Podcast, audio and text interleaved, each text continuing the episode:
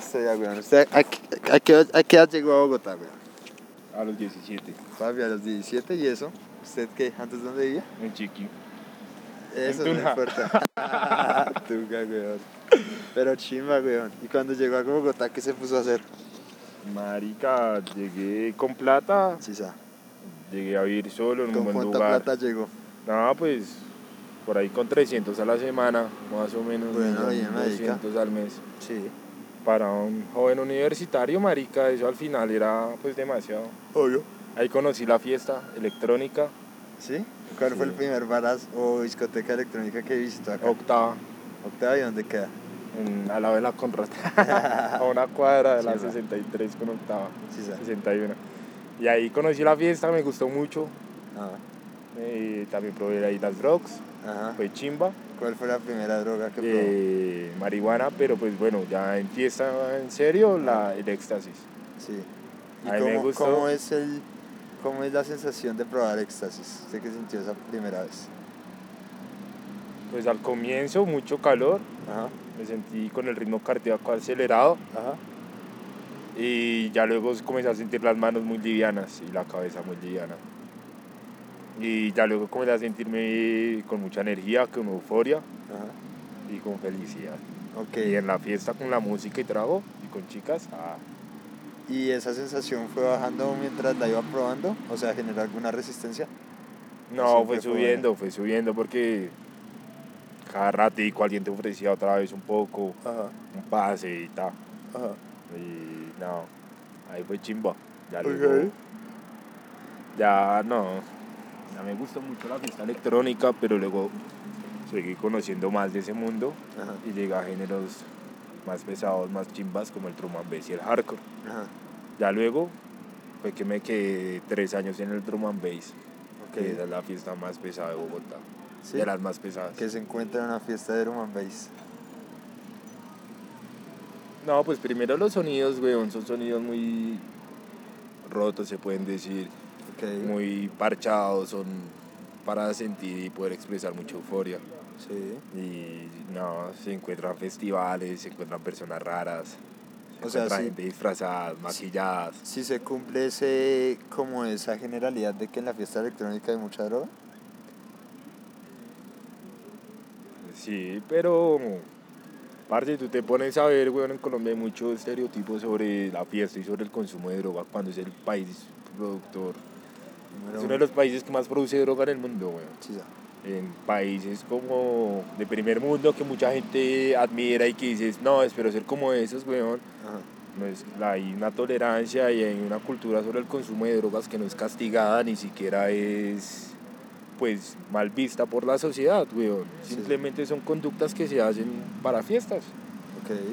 Y pues ya, pero pues nada, normal, sí puede haber, pero pues digamos al final del día que tú te drogas no te quita que seas trabajador que seas estudiante, que seas buen hijo, ninguna de tus cosas. ¿Y dónde habrá nacido entonces ese miedo social que se le tiene a consumir cierto tipo de drogas? ¿A qué cree?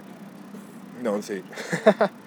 Pero pues desde la prohibición, weón, desde la prohibición de licor, prohibición de sustancias, desde el narcotráfico, porque pues aún así, weón, Colombia en un contexto de guerra, Ajá. para empezar, de microtráfico, de guerras urbanas. Ajá.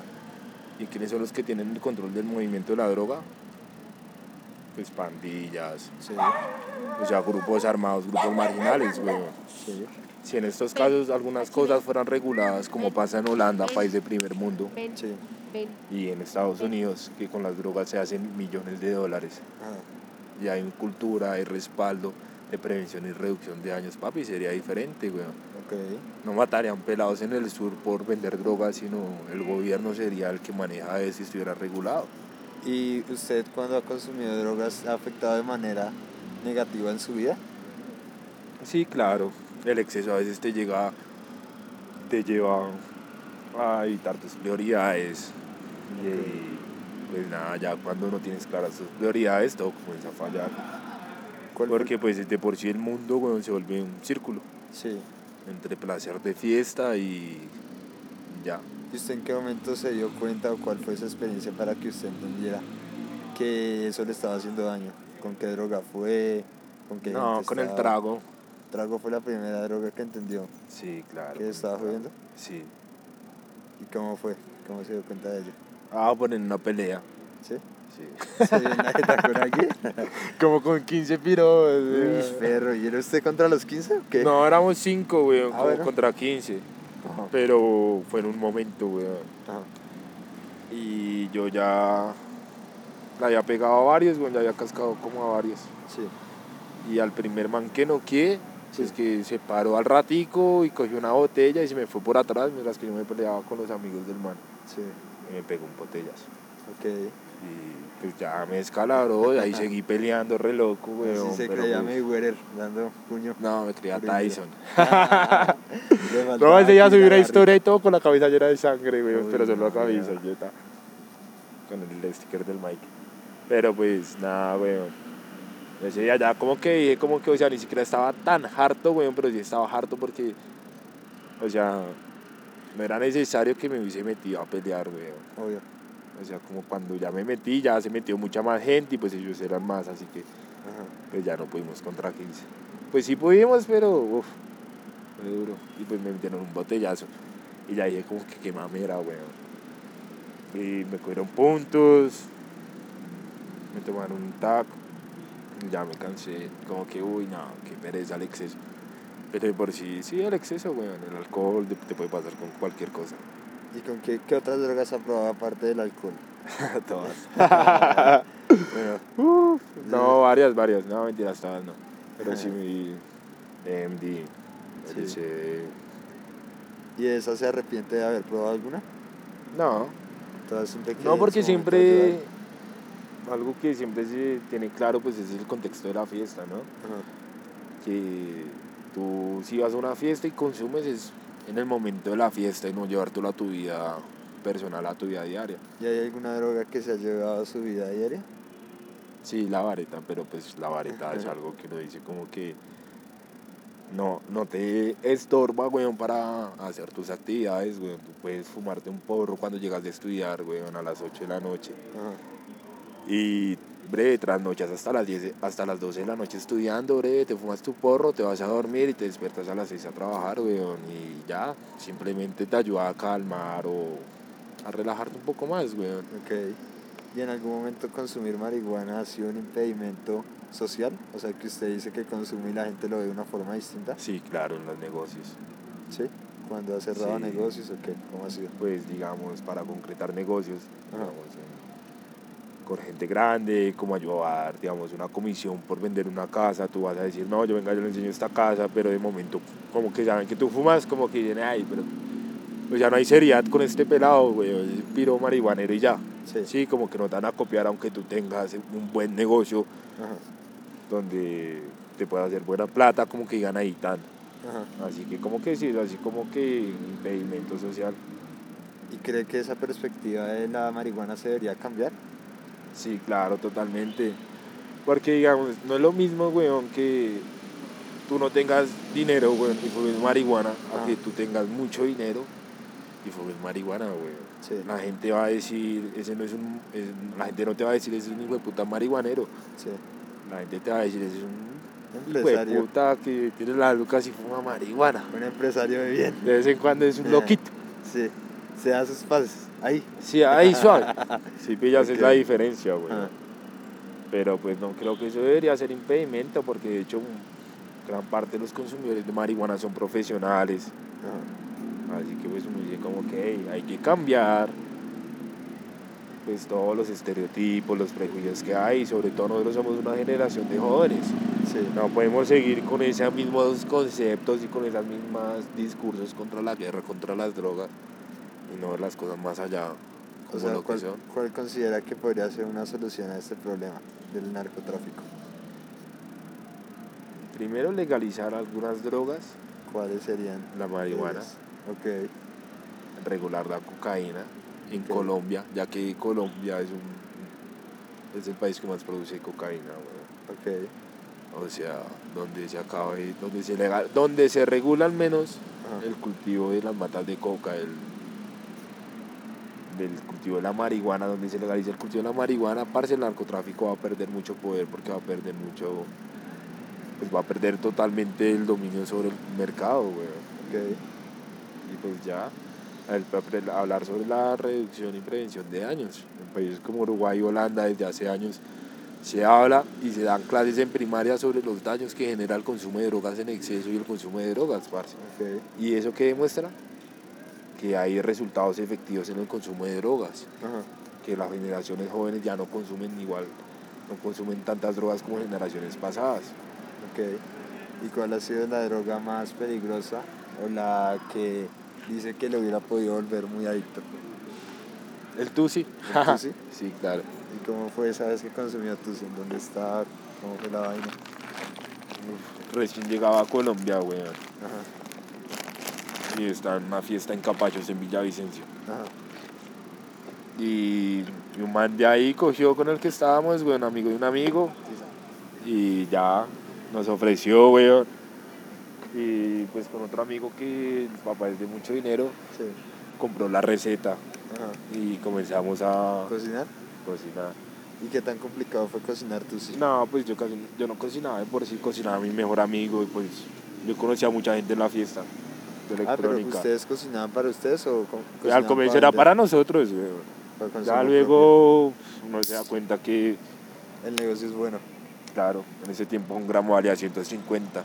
Hoy en día un gramo vale 50 lucas, 40 lucas, lo puedes conseguir desde ese precio. ¿Y cuánta plata se hacía su amigo vendiendo Tusi y produciéndolo? No, pues por ahí nos ganábamos entre los dos, por ahí Ah. al comienzo como un millón doscientos. Ajá. Ya luego cada uno nos hacíamos como un millón quinientos. ¿Y en dónde vendían ese Tusi que producían? Uy.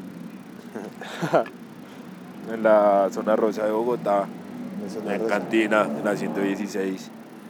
¿Y cómo era su proceso así de distribución del Tusi? Nada, weón, pues pero ustedes- teníamos amigos que iban, pues siempre hemos tenido amigos o círculos sociales que ya teni- que tiene dinero. Ajá. Gente que vive en Los Rosales, en San José de Bavaria. Mm. Y pues ya en la fiesta también les gustaba, weón, así que como que ey, le decía, hey, bro, pues, de casualidad yo tengo tanto, weón, si quieres cómprame. Ajá. Abre, cuando eres mi amigo, bre, yo te compro, weón. Y, pero ya a los manes les gustaba tanto que me llamaban todas las semanas.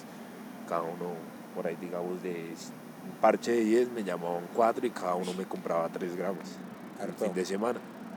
¿Y esas personas, has sabido más de ellas? ¿Las has seguido el contacto o no? Con dos o tres, pero tengo buena relación con ellos. Sí. O sea, fueron amigos que, aparte, o sea, más de esas cosas, Ajá. siempre fuimos amigos y ya. Ok. Otros cuatro se fueron del país, que eran mis amigos más cercanos, Sí, sí. y ya. Ok. Bien, bien. Pero bueno, chimba, chimba. ¿Y qué otras experiencias ha tenido así consumiendo? Uy, no, bro, he tenido muchas, weón. Muchas, muchas, muchas. ¿Pero qué crees que te cuente?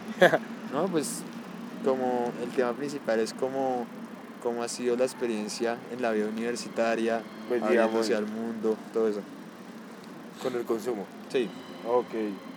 No, pues normal, weón. Tú cuando vas creciendo te vas dando cuenta que la mayoría de gente consume algunas cosas, weón. Puedes estar en un parche de gente bien, weón, y te vas a dar cuenta que consumen perico y consumen tusi. Ajá. De casualidad. Ajá. Puede ser un parche de gente que escucha Drum and Bass y te vas a dar cuenta que meten pilas y que fuman marihuana. Un parche de tecno, igual. Te vas a la costa a parchar con costeños y soplan perico. O sea, Sí.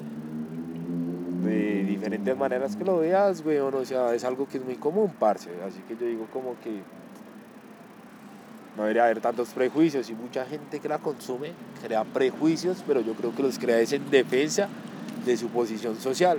Ok. Y vamos a decir, no, es que yo consumo perico solamente cuando estoy en parranda y estoy bien fiesto por ahí con las bebés, están en cantina a las 116 pagando botellas a 180 lucas. Sí. Sí, yo no estoy fumando marihuana o oliendo parque, pilas en un parque. Sí. Lo usan también hasta como mecanismo de defensa, güey. Ah. Así que uno dice, pues, hey, también ustedes mantienen los estereotipos sobre las cosas que ustedes hacen. Pero no cree entonces que esos estereotipos nacen más de un miedo a la pobreza o una fobia a la pobreza, porque pasa lo mismo con los transexuales, o sea, digamos que alabamos o entendemos mejor la situación de un transexual como Caitlyn Jenner, no sé si sabe quién es. Sí, claro. Entonces la toman como una referencia del Y empoderamiento como un modelo de vida. de los transexuales. Sin embargo, eh, cuando pasan por la 19 o por la 21 con Caracas, dicen, uy, que son esas viejas ahí, van- se les ve. que ahí se les alcanza a ver el aparato. Entonces, creo a la que FL.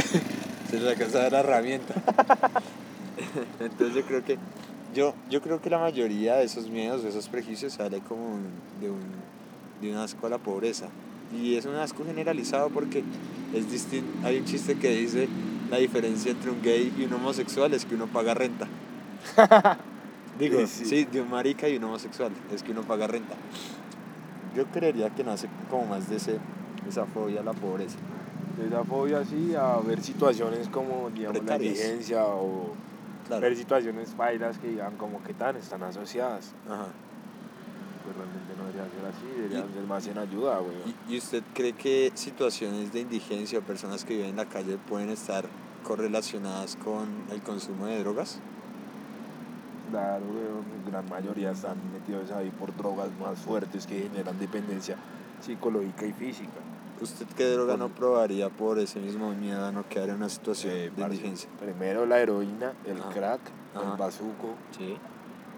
el pegante, eh, todos los opiáceos. ¿Cuáles son los opiáceos? Son aquellos como la morfina, eh, medicamentos, Xanax, todo eso. Xanax, Ujú. Ribotril. Pues no, bueno, esos ya son Calmantes. Ya, ya tienen los, no, ya pueden ser barbitúricos, no, barbitúricos, opiáceos, hay diferentes tipos. Sí. Pero, pues sobre todo esas drogas, weón, opiáceas, Ajá. como el opio, la heroína, Sí. la morfina, eh, se me olvidó el nombre de esta otra, la oxicodona. Son tipos de drogas que generan adicciones muy fuertes de, de consumo muy bajos. Sí. Así que, pues no, siempre hay límites para todos, weón. Sí. Ahí, ya. ¿Y hay algún límite que usted cuando empezó a consumir ya lo ha roto? Digamos una droga que usted hubiera dicho, uy, yo esta nunca la voy a probar, pero ya en este momento la ha probado. La verdad, no, weón. No, siempre tuve como que claro, o sea, y antes de no consumir por consumir, weón, siempre Ajá. como que supe o averigüé sobre qué efectos causa, Ajá. cuáles son, cuánto dura en el cuerpo, cómo dosificarse, pues para probar algo, weón, ¿no? Ajá. No simplemente fue que venga yo pruebo esto que me que alguien me ofreció y ya no, porque pues también hay riesgos, weón. Claro. Así que pues siempre, digamos, el LSD, weón, siempre lo quise probar por escuchando experiencias de amigos, como que yo venga, yo quiero probar esto. Se le como, hace ¿qué tal? interesante. Ok. Claro, lo probé en un buen estado, weón, fui con un amigo, Sí. no, con dos amigos, nos fuimos por ahí al Virrey, weón, nos estuvimos jugando toda la mañana a fútbol, nos Ajá. tripeamos Ajá. y duraron reparchados, weón, y Ajá. fue severo viaje. Ya luego lo vi en una fiesta, me Sí. gustó. Y ya, weón, pero para lo, o sea, para todo hay momentos, weón. Sí, oye. Porque digamos, no es lo mismo que tengas que hacer una tarea y la hagas por ahí periqueado. Para que le no, rinda esa vaina. para que rinda esa Sí. gonorrea por ahí con un pase de todo. Padre, todo loco, rápido, güey, madre. No, weón. Yo creo que ahí integro. de una vez. Sí, sí. Pero pues sí. ¿Y por. ¿Y por qué siente que nació, nació esa curiosidad suya de probar cosas nuevas? ¿A qué se debió eso? Uf, no, pues weón, a muchas cosas, a conocer muchas cosas. Digamos, en Chicken, en Tunja. Chiquiquira natuja. pero, pero ya lo dijo. Tunja. Bueno, allá en Samaca.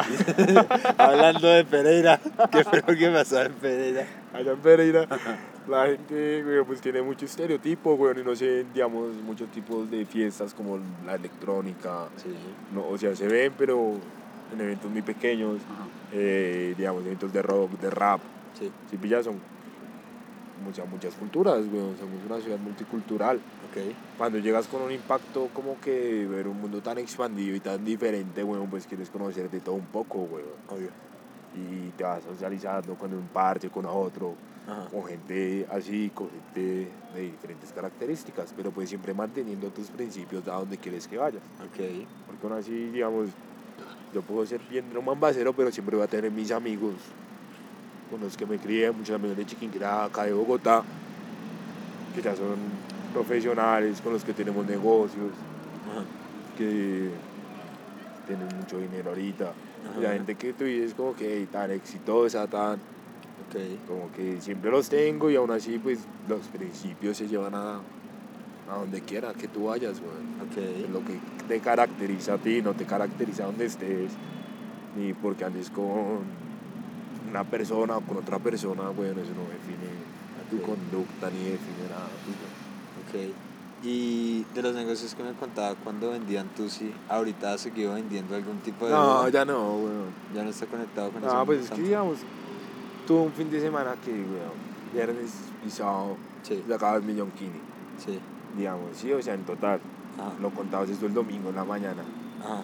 Llegabas a- al otro fin de semana a Ajá. hacer, aplicar la misma, pero tú ya no llegabas sin lucas, ¿sí? Tú ya no le tenías que al que te vendía a ti, tú ya no te tenías que fiar, le pagabas de contado, Sí.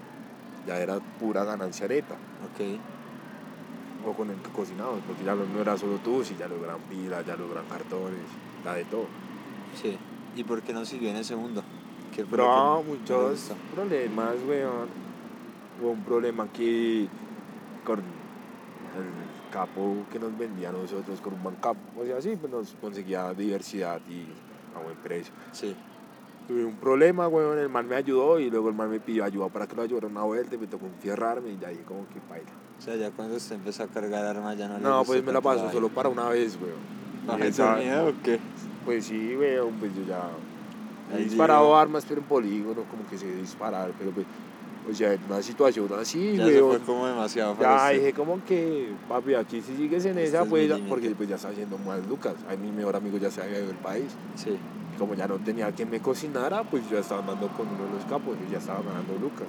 Pero ellos se fueron del país Mi eh, amigo se fue del con el negocio de drogas o No. por qué se fueron?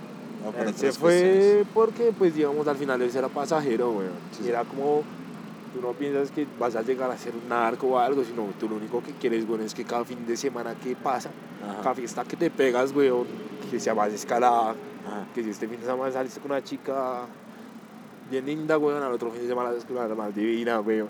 Te vas, te tomas más botellas, weón. Sí, Te emparras como quieras, te empatronas y... O sea, muchas cosas de la fiesta. sí.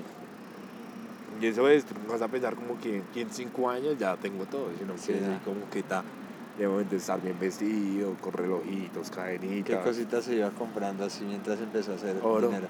¿Oro? Se Ah. compró sus cadenitas, relojes. Sí. ¿Y aún las tiene o ya las vendió? Eh, ahorita tengo dos cadenas. Sí.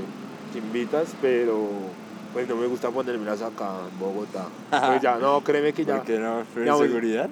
Claro, weón, digamos, bueno, depende del lugar, ¿no? Digamos, así que salgo un fin de semana, que haya a almorzar con mis puchos, con una amiga, un centro comercial, algo sí. claro, sí, como que está. Pero para andar a pie, weón, acá en Bogotá, montando Sí. patineta. Para levantar Oh, desde primer semestre. Sí, o para levantarte, baila, weón. Ok. Ay, ok. No, weón, por ahí que te maten, te metan una puñalada por una cadena, no. No, no aguanta. ¿Y, ¿Y cuánto dinero usted cree que se alcanzó a hacer mientras estuvo en todo ese proceso? Por ahí unos 40. ¿40 palos? Sí. Harto. De los cuales solo me quedaron como unos, o sea, ahorrados Ajá. o invertidos en algo que...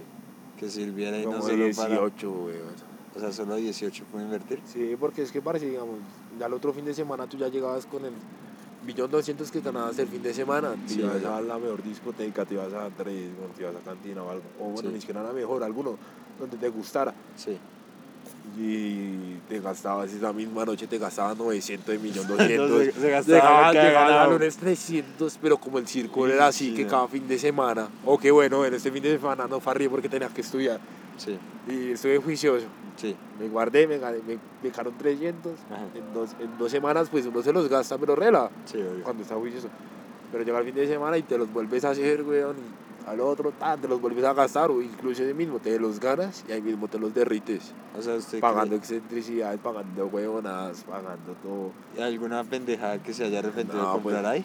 Pues obvio, cuando ¿Cómo uno se empatronaba, weón, tenía que pagar cuentas, digamos, de 800 mil pesos. En trago. Y harto. Claro. Sí, claro, weón, yo soy mucho, weón. Sí, No, Yo hoy en día, perro, no me gasto, salgo por ahí, así que me quiera farrear re duro un festival o algo, 300 lucas, weón, pero por ahí una vez al año, Y, algo así, eso sí me arrepiento no haber dicho, no, venga, compro más cosas, pero y- pues y- siempre. y de ese dinero que hizo en ese momento, ¿le queda algo en este momento ya? ¿O ya todo se acabó? No, pues está pues en este tiempo me ropa, Ajá, eh, comida, ajá. pero pues lo que más te digo, como que cadenas, Cadenitas, y vainas. así, tal. Sí, tengo cadenas como gruesitas, o sea, pues no gruesas pesadas, sino, pues ahí, o sea, hay como cositas, pero no quedó ni mierda. Sí. Muchas quedaron que en tenis, en mucha ropa, sobre todo. O sea, usted sí compró harta ropa, madre. Por razón yo lo veo yendo todos los días distinto a la universidad. No, pues o sea, va a variar, digamos, ya es como costumbre, bueno, ahorita Ah. pues no hay las mismas lucas, pero pues no como que tan renueva. Sí. Pero pues en ese tiempo como que todo se gastaba, weón. Ajá. Quedaron viajes, Ajá. quedaron buenos viajes, weón. O sea, no, así. no se arrepiente de esa etapa en su vida. Obvio sí me arrepiento porque ya el éxito se volvió muy seguido, weón, y hasta problemático en un momento. Pero pues hay cosas, experiencias que tú dices como que bueno, fueron fiestas, pero son fiestas que también te ayudan, o momentos que te ayudaron a crecer y ver cosas diferentes. ¿Y usted qué, Quemaron etapas. qué- pero cuál, cuál ha sido su fiesta favorita que ha estado? el Radical Styles. Radical y qué pasó en esa fiesta. 2018 o 9. Ajá. ¿Y qué pasó en esa fiesta? Porque es su favorita. No, porque es un festival que lleva, o sea, que fui cuatro años seguidos, weón. Y es el festival más grande de drum and bass y de hardcore en Latinoamérica. Ajá. De hecho, acá en Bogotá. Ok. Me da con amigos de fiesta de Chiquinquirá, de Bogotá, que les gusta mucho. De Pereira, no de Chiquinquirá. Ah. Ah. y ya, weón, me las fiestas, weón. Ah, Cuando estudiaba en psicología me encontré una profesora en esa fiesta re... bonita. No, nada, no, ya es, pues ya es divina, pero Sí. estaba re fiesta, weón. Ajá. Eh, yo, weón, y ya luego finalizando, ya cuando nos íbamos yendo con una botella de ron, estaba sirviendo, Ajá. casualmente estaba como que al lado de nosotros, como no, estaba como que hablando con el novio, pero como que estaba ahí en la parte del círculo, como que en el círculo, pero sin estar.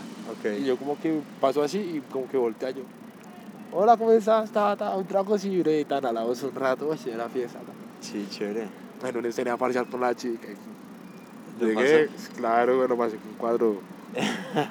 bueno, O chico. sea, no era juicioso, weón. Sí, obvio. Pero pues se pegaba la fiesta. Y la probé como que, jale, fue re bien, ¿no? Pues yo le dije, para que vea que no se estudió, ¿no? Ah. Pero se la pegó duro. Y yo Sí. le dije, "Ah". Y nada, weón. Ya yo mi mejor fiesta porque, bueno, luego salimos ya a las 5 de la mañana al Castillo Marroquín. Sí. Nos fuimos para Chapiguero, weón, allá a las 72, Ajá. al Carulla del Huevo. Tan, nos tomamos unas bolas, luego una botella, dos Ajá. botellas con unas amigas. Sí. Luego nos fuimos a la casa de un amigo, weón, ahí en Chapi, Sí. al río de la Salle. Y nos quedamos fiestados, weón, y pues nada, weón, como uno con su chica, Sí. pura fiesta, festival, Ajá. buena música y ya, chévere experiencia. Y en esa etapa, ¿usted cómo se sentía, digamos, en términos de emociones? ¿Estaba feliz o en algún momento estuvo con depresión? Claro, ¿Cómo weón, fue la ahí se fue creando un, pues, episodios de depresión, weón, que Ajá. son normal, Ajá. el resultado de consumo de drogas, weón. Sí. Porque pues son químicos que al final cumplen objetivos como subirte el nivel de dopamina Sí. o el de serotonina al máximo y pues siempre es un proceso químico que se tarda en autorregularse, así que pues al otro, a los dos días, weón, va a haber una descompensa en esas... En esos esas- niveles de Exacto. oxitocina. Ok. Así que pues siempre va a haber como que un desfalco ahí, weón, que te va a poner como que, ah, es re mal, que no sé qué, que tin, que tal. Yo creo que como ya. yo creo que es el momento donde uno prueba una droga y le da como la ¿cómo es que se dice? Abstinencia. Exacto, sí, abstinencia. Como que usted siente, uy, no, debo consumir para poder sentir la misma sensación que sentí la primera vez. Probablemente ese es el mayor problema cuando uno, cuando uno consume algún tipo de, de sustancia psicoactiva. Esa es la vaina. Pero bueno, Pues sí, ¿y ahorita en qué? ¿En qué plan está después de tanta fiesta, de tanta farra? No, weón, pues ahorita, y pues siempre, weón, incluso en ese, bueno, casi no en ese tiempo porque no tenía necesidad de trabajar, pero ya después de eso, weón, Sí. trabajando, weón, vendiendo, que tío tiene una casa para vender, weón. Yo ve, está la oferta, weón, y me gano Sí. un 3% y pues ahí tienes para sobrevivir más que una persona que Ajá. vive en un apartamento, que no paga arriendo, que no paga servicios, Ajá. ¿sí? No... O sea, ha podido sacar de toda esa experiencia eh, la habilidad de vender y comprar cosas. Por ejemplo, casas, camionetas, todo eso. Sí, pues ni siquiera es tanto una idea como de vender, sino de saber, decir como que pues, tu papá está vendiendo tu- la casa de ustedes, weón, vale 300 palos. Sí. Y casualmente el amigo de un amigo, weón, se dedica a comprar casas y O sea, se mueve en ese negocio. Como usted- que, hey, papi, estoy vendiendo esta casa, mire la ta, ta, ta. Sí. yo negocio con el man, o negocio con tu papá, te la ayuda, le tengo el comprador, pero me da el 3% lo que venda o el 5%. Sí. Abre, tan, es un cucho que mueve Lucas, que ta, ta, ta, abre, me interesa esta casa, la compro. Ahí tú ganas. Chévere, chévere. Sin necesidad de que tú sepas vender, sino como que, hey, como... ¿Y cuál es la cuestión clave para conocer. lograr hacer eso? ¿Saberse relacionar en muchos círculos? ¿O usted cómo lo ha hecho? Pues sí, weón, o sea, conocer como que gente de todo, weón, y... Ajá. escuchar y no juzgar a las personas que decir, digamos, hey, este pelado, como que tú lo ves ahí en cicla, con el pelo largo, como que no sabes, weón, si pillas, pero de momento el tío del man se dedica la compra y venta de camionetas, es una gonorrea. Sí. Tú casualmente tienes dos amigos o tienes, haber un amigo que quiere vender algo, algo así, tal, si pillas, Sí. ahí comienzas a de intermediario a presentar las cosas y ya cuando se practica algo, da, veo, usted lleva tanto en esto, Sí. toma. Chévere. Y es como que ver, o sea, siempre he visto muchos amigos, weón, que algún, la mayoría, o los que más dinero tienen, no tienen, en ese momento, no tienen títulos universitarios ni nada. Y ya se dedican a hacer sus cosas. Y si usted sabía que esa era como una buena línea para dedicarse comprando y vendiendo cosas, ¿por qué decidió estudiar una carrera? Porque eso no es una satisfacción personal más allá, o sea, claro, la gente o mucha gente mira como que lo que tú logres, la o sea, como el dinero que tú tengas, tu poder adquisitivo, Ajá. define tu, tu grandeza, define si triunfaste o si no eres nadie en la vida, güey. O sea, la Sí. vida se debe ir va a ser aspectos como que ingresos económicos, Ajá. relaciones interpersonales, Sí. felicidad, eh, no sé, muchas cosas, güey. Sí. Si ya no se puede basar solamente el logro de una persona la, El dinero. en dinero o en medidas cuantitativas, lo Sí. que se puede ver tan, hey, tiene una familia feliz, Sí. no sé qué, o sea, hay muchas más cosas Sí, que miden el éxito de una persona, así que pues digo, como que una de esas cosas, bueno, es saber que tienes un conocimiento y saber que te especializas en algo, weón, y pues es prácticamente es el conocimiento que nadie te puede quitar y que tú puedes ejercer, weón. Sí, obvio. Ya depende si tú te desempeñas bien, mal o mediocremente, weón. Sí, obvio. Pero el hecho de hacer algo que te apasione, y si te apasiona investigar, si te apasiona la desigualdad, si te apasiona ayudar a la sociedad, weón, pues hazlo y ya, weón. Así Chévere. no ganes plata, weón, es lo que te gusta, weón. Pasa Sí. como con los artistas, weón. Sí, sí. O sea, hay un piro artista, weón, un piro DJ, weón, que ve lo que hace, weón, que vive feliz, weón. Es lo que todo el mundo debería hacer, pienso yo. Él simplemente es el éxito. Así Sí. no tenga su casa gigante, Ajá. pero si en un apartamento, un arriendo, weón, pero es exitoso, bien por él, weón. Ok. Ay, ¿qué es eso? Chévere. No, listo. Yo creo que dejamos hasta Sí, ahí. ya. Un gustazo. Un gustazo chinazo. Upa. Me gusta hablar mucho. ¿Qué? Las chino? bolas.